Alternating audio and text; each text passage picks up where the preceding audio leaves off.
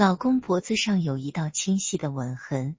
论长相，我在大学时就是校花。毕业后，我在南京某中学教书。我职业稳定，容貌出众，知书达理。很多人要给我介绍对象，比君波优秀的男人从我眼前晃来晃去。他其实极为普通，外表平凡，在房产公司做文案。君波追到我，不知令多少曾经痴迷我的人捶胸顿足。这并非我自我陶醉哦。二零零零五月，君波成功娶我为妻的那一天，他那得意与满足的神情让我坚信我的选择没有错。君波激动的对我许诺会爱我到天长地久，我信赖君波的甜言蜜语，我爱的是他的真诚，他能真心实意待我，对我而言已足够。我结婚前后最失望的是我的几个姐妹，她们不理解我的所作所为，都认为我疯了。我没疯，庆幸着呢。二零零八年春天，我们的儿子出生。我喜欢家庭生活，开始把更多的精力集中在家里。我本是宅女，热衷于生活的平平淡淡，再加上我的工作节奏缓慢，每年还有寒暑假，所以大部分时间我都安心居家。我只想把家庭维护好。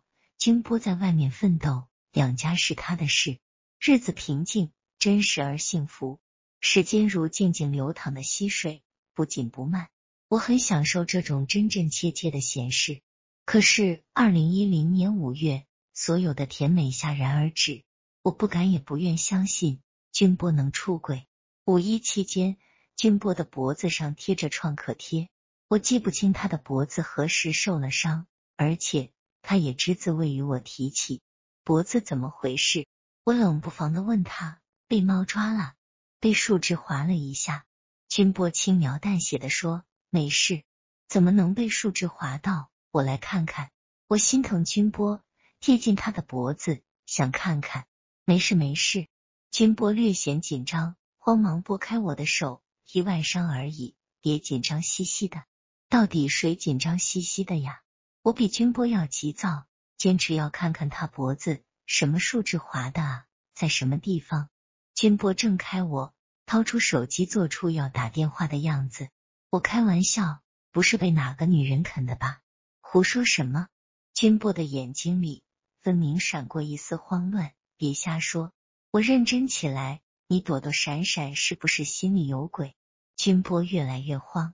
我闪电般伸手撕下他脖子上的创可贴，一道清晰的吻痕横在我眼前。我垂头丧气。君波一筹莫展，我希望君波进行一场辩解。佩服你，还知道用创可贴。你来解释到底是怎么回事？别瞎编，你要说的像样点。君波抬头看看我，他眼里隐藏着的秘密一触即破：懦弱、惭愧、紧张、懊丧。总之，他秘密的防线正在溃堤。难道要我去查？你最好还是自己招了吧。我极力控制自己的情绪。股东君波响亮的跪在我面前，我眼前一黑。看来他确实做了对不起我的事。我不是，不是我，我不是故意的。君波畏畏缩缩，像狗似的充满哀求。我真的是不小心。那人是谁？我强迫自己别气势汹汹，要冷静。和你什么关系？网友君波老老实实的说。我根本就没往那想，这件事发生的太偶然了。他来南京出差，要我请吃饭，我尽地主之谊款待他。后来我送他回宾馆，他要我到房间坐坐，喝杯水。再后来，稀里糊涂的就就那个了。什么宾馆？我心中的火苗腾腾窜起。希望你没说瞎话。新街口洪武路，君波偷偷看我，我很后悔。所以想坦白从宽，我感到一阵恶心。亏你还好意思说出来，你不嫌害臊，我都替你丢人。我很诚恳，还不是因为我认识到自己的错误，我想改过自新。君波起身，背负这样的包袱，我很痛苦。我只是想一吐为快，才胆敢把真相告诉你。我要是死不承认，你也没办法。你还好意思理直气壮？我说。那你就死不承认好了。你以为这样我就会感动是吧？错，全错，我一点也不感动。耻辱，这是奇耻大辱。君波似乎没想到我的情绪突然波动的这么厉害，你这是怎么了吗？我咬咬牙，别再跟我说半句废话。离婚。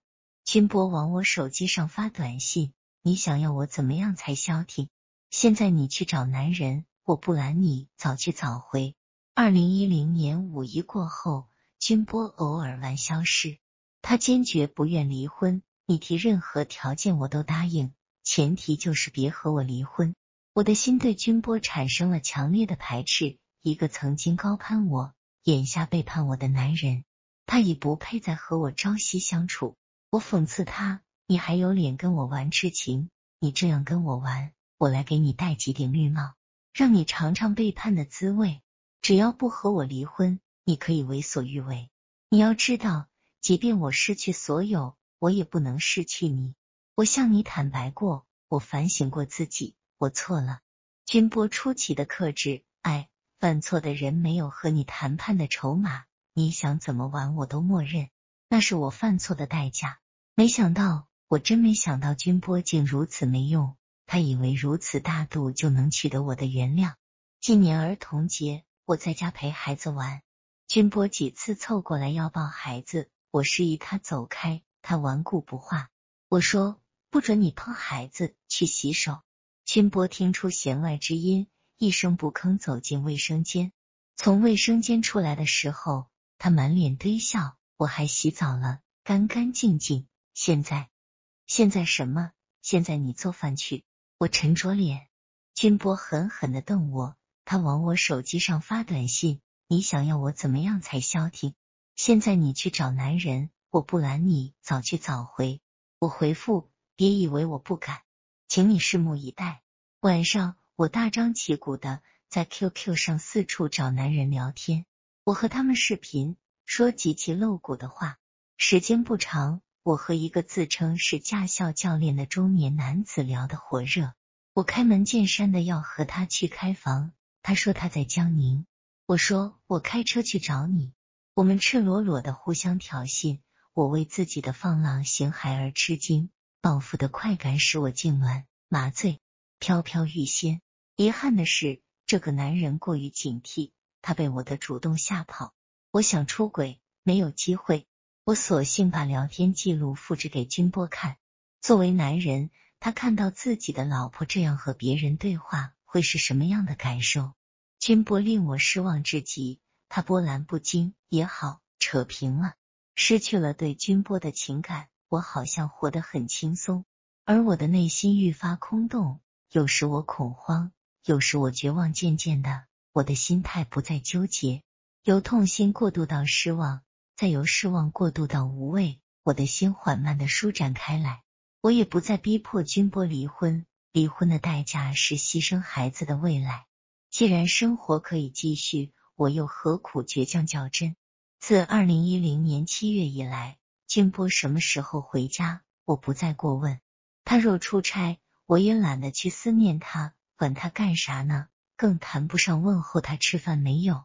以前我很节约。如今，我开始有目的性的游走于美容院，我大胆采购高级眼霜、护肤品，花起钱来不再优柔寡断。失去了对君波的情感，我好像活得很轻松，而我的内心愈发空洞。有时我恐慌，有时我绝望。生活怎么变成这样？我何尝愿意好端端的家庭被此般冷漠毁于一旦？君波心事重重。他的感受或许比我还要强烈。七月底，他从海口出差归来，买了一堆礼物给我。我很喜欢那些漂亮的贝壳，但我面不改色。我们就不能冰释前嫌吗？君波嗓音沧桑，早知道结局会这样，我不会像个傻子，坦荡荡的说出自己的秘密。我说，早知今日何必当初？现在说这些有啥用？你要是没做那些事。至于这样低三下四吗？君波说：“我应该虚伪，应该对自己犯下的错死不认账，怪我太单纯，还让你深受创伤。你爬到人家床上的那个瞬间，就该想到你把我们这些年的感情全给毁了。我声音发颤，懊丧的泪水倾泻而出。你也不照照镜子，娶到我这样的女人，你还有什么不知足？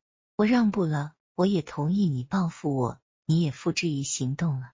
君波明显很急躁，你说究竟想要我怎么样？只要我能做到，我全部满足你。